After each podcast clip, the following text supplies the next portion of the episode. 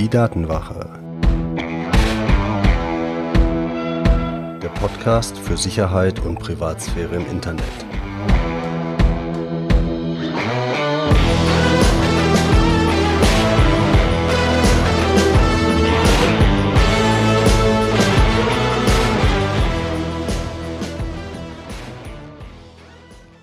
Hallo und herzlich willkommen zu einer neuen Folge der Datenwache. Ich bin Mitch und unser Thema heute ist Zwei-Faktor-Authentifizierung.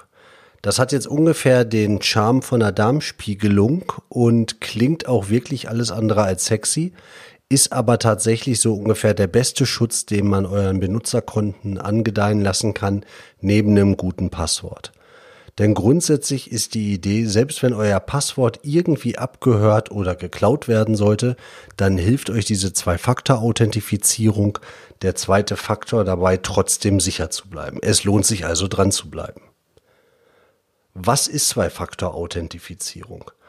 Die Idee dahinter ist relativ einfach. Ihr loggt euch nicht mit einem Faktor ein, nur mit eurem Passwort, sondern mit zwei Faktoren, dem Passwort und zusätzlich noch irgendwas anderem. Und man unterscheidet dann bei diesen ganz allgemein Mehrfaktorverfahren genannten äh, Methoden zwischen verschiedenen Gattungen von Faktoren. Also es gibt zum Beispiel die Möglichkeit, dass ihr ein Geheimnis wissen könnt. Das ist zum Beispiel euer Passwort, das kennt nur ihr. Und wenn ihr es keinem verratet, dann weiß es hoffentlich auch kein anderer. Das kann allerdings natürlich abgehört werden. Wenn ihr euch zum Beispiel einen Virus oder einen Trojaner auf dem Rechner einfangt, dann kann der euer Passwort unter Umständen mitlesen oder ihr seid in einem unsicheren Netzwerk unterwegs, dann ist das auch ein Problem. Dann unterscheidet man noch Geheimnisse, die man besitzen kann. Also das wäre zum Beispiel ein Schlüssel für die Haustür wäre ein Geheimnis oder eine EC-Karte wäre ein Geheimnis. Und dann gibt es noch Geheimnisse, die darauf basieren, wer oder was ihr seid. Also zum Beispiel ist euer Fingerabdruck ein mögliches Geheimnis oder euer Gesicht, wenn wir mal über Face ID von Apple reden. Ich werde hier auf diese letzten Verfahren, auf diese biometrischen Verfahren nicht eingehen. Ganz generell haben die aber natürlich den Nachteil, die könnt ihr nicht tauschen. Bei dem, was ihr besitzt, bei dem, was ihr wisst, da könnt ihr natürlich, wenn das kompromittiert, das heißt geklaut oder gehackt wurde, dann könnt ihr das natürlich austauschen. Euren Fingerabdruck oder euer Gesicht auszutauschen, ist unter Umständen schwierig. Also ganz klar die generelle Idee hinter diesem Mehrfaktorverfahren und diesem Zweifaktorverfahren äh, im Speziellen ist es, ihr loggt euch nicht nur mit einem Geheimnis ein, sondern mit zweien. Und wir können uns dann mal ein paar Beispiele anschauen, wie sowas denn aussehen kann. Was ihr alle kennt und wo euch vielleicht gar nicht klar ist, so direkt, dass ihr eigentlich ein Zwei-Faktor-Verfahren verwendet, ist, wenn er mit der EC-Karte bezahlt oder mit der EC-Karte Geld abholt. Das eine Geheimnis, das besitzt ihr, das ist die Karte. Aber selbst wenn die einer klaut, kann er nichts damit anfangen, weil ihm das zweite Geheimnis fehlt, nämlich die PIN, die er auswendig wisst. Und ihr braucht beides, um Geld abzuholen oder zu bezahlen. Das andere, wenn ihr an eine Packstation geht und ihr wollt ein Päckchen da von DRL rausholen. Ihr habt wieder das Besitzgeheimnis, die Karte, und dann habt ihr das Geheimnis, dass ihr als SMS eine TAN auf euer Handy geschickt bekommt. Das habt nur ihr, das Handy im Idealfall. Oder bei PayPal ist es so, wenn ihr euch da einloggen wollt und diesen zweiten Faktor Authentifizierung, äh, Authentifizierung aktiviert habt, dann habt ihr ein Passwort und zusätzlich kriegt ihr noch via SMS eine TAN zugeschickt. Und dasselbe Verfahren kennt ihr auch hier aus dem Online-Banking, so als letztes Beispiel. Ihr habt euer, eure Kontonummer, ihr habt eine PIN, die ihr eingebt und ihr kriegt entweder eine TAN via SMS zugeschickt oder ihr könnt sie mit einem TAN-Generator erzeugen. Und hinter all dem steht halt diese eben ja auch schon beschriebene Idee.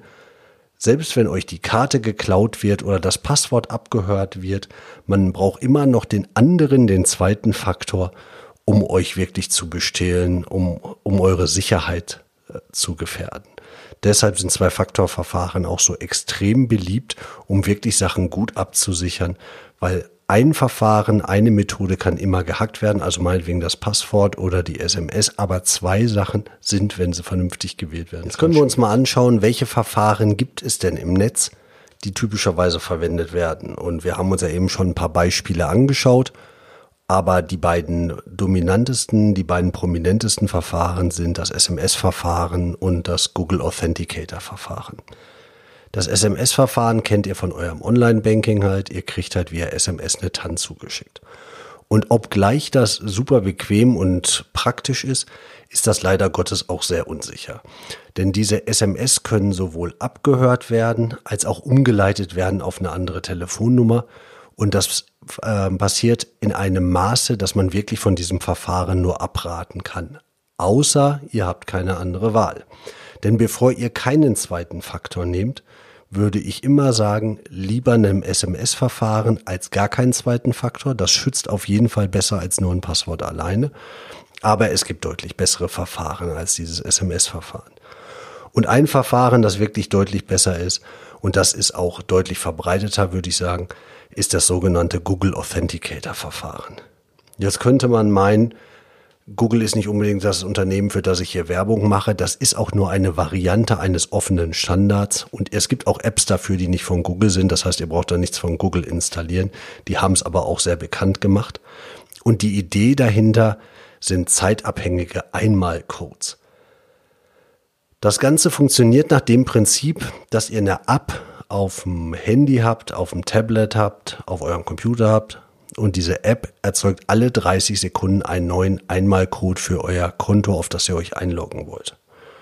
Und ihr müsst dann, um euch einloggen zu können, zum Beispiel in euren Google E-Mail Account, eure Google E-Mail Adresse eingeben, das Passwort eingeben, das ihr auswendig wisst und das zu der Zeit gültige Einmal-Passwort, diesen Einmal-Code eingeben. Der besteht aus sechs Ziffern und der wird alle 30 Sekunden neu erzeugt. Und sowohl irgendeiner von kurz vorher als auch irgendeiner von später funktionieren nicht, sondern ihr braucht genau den Code zu der Zeit. Die Idee dahinter ist natürlich, dass zum einen besitzt ihr euer Handy, auf dem dieser Code erzeugt wird und ihr koppelt über ein spezielles Verfahren den Server mit dem Handy, so dass die wirklich die gleichen Codes erzeugen und nur euer Handy diesen Code erzeugt und nicht das Handy von irgendjemand anders.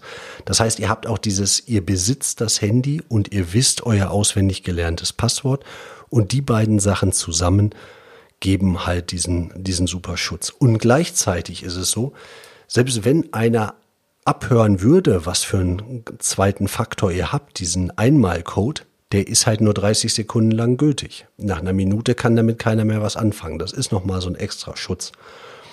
Und das Verfahren ist wirklich weit verbreitet. Und nachdem es schon von Google ähm, so mehr oder weniger benamst worden ist, wenn das so im Prinzip schon der Standardname dafür ist, dann bietet sich Google vielleicht auch an, um das Ganze mal auszuprobieren. Vielleicht habt ihr noch einen Google-Account übrig, den ihr nach Folge Nummer 10 über gute E-Mail-Anbieter jetzt nicht mehr braucht, weil ihr darüber ja keine E-Mails mehr vielleicht schreibt. Dann könnt ihr den Google-Account doch einfach mal nehmen oder ihr legt euch einen neuen an und probiert dieses Zwei-Faktor-Verfahren mal aus, bis ihr euch damit sicher fühlt. Und dann gibt es Listen im Netz, die zeigen, welche Anbieter unterstützen Zwei-Faktor-Authentifizierung. Aber man kann sagen, das sind mittlerweile wirklich viele, die das anbieten. Und es gibt drei Klassen von Anbietern, die ihr auf jeden Fall absichern müsst zusätzlich, wo ein Passwort alleine eigentlich nicht wirklich reicht. Und zwar ganz klar, wenn ihr irgendwie die Chance habt und eure Bank sowas anbietet oder ihr PayPal zum Beispiel benutzt, aktiviert es auf jeden Fall. Da geht es um bares Geld. Das sollte No-Brainer sein, dass das da wirklich Sinn macht. Die andere Geschichte ist, wenn ihr irgendwo online einkauft. Also Amazon zum Beispiel bietet auch dieses Zwei-Faktor-Authentifizierungsverfahren an. Da macht das echt Sinn, um einfach zu verhindern, dass jemand auf eure Kappe einkaufen geht. Und fast noch das Allerwichtigste, weil es natürlich immer benutzt werden kann, um euer Passwort irgendwo zurückzusetzen, ist euer E-Mail-Konto. Das heißt, bei eurem E-Mail-Konto solltet ihr, wenn irgend möglich, Zwei-Faktor-Authentifizierung aktivieren bzw. ernsthaft überlegen, ob ihr einen E-Mail-Anbieter nehmt, der es nicht hat. Und die Anbieter, die ich in Folge 10 vorgestellt habe, die bieten es an. Also Posteo, Mailbox, Org, Runbox haben alle Zwei-Faktor-Authentifizierung. Und ich kann nur sagen, nehmt nichts, was das nicht anbietet. Dafür ist euer E-Mail-Konto wirklich zu wichtig. Und dann macht es Schritt für Schritt, eins nach dem anderen. Probiert es mit einem Google Konto aus, das ihr von mir aus zu Testzwecken anlegt und dann nach und nach ein Konto nach dem anderen darauf umstellen, Schritt für Schritt und nicht alles auf einmal. Das führt typischerweise nur für Chaos. Gewöhnt euch erstmal daran. Und dann habt ihr tatsächlich eine Schutzklasse für eure Benutzerkonten erreicht. Da bin ich fest von überzeugt, da seid ihr schon wirklich in den obersten wenigen Prozent, was das angeht. Und dann habt ihr eure wichtigsten Sachen auch wirklich super geschützt.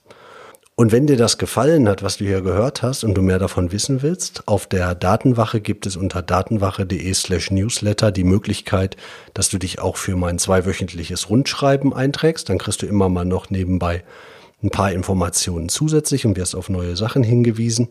Ich würde mich auf jeden Fall sehr freuen, wenn dir das hier über Zwei-Faktor-Authentifizierung was gebracht hat, wenn du es wirklich einsetzt. Wenn noch Fragen sind, melde dich gerne bei mir. Ansonsten hören wir uns in zwei Wochen wieder zur nächsten Folge. Dein Mitch.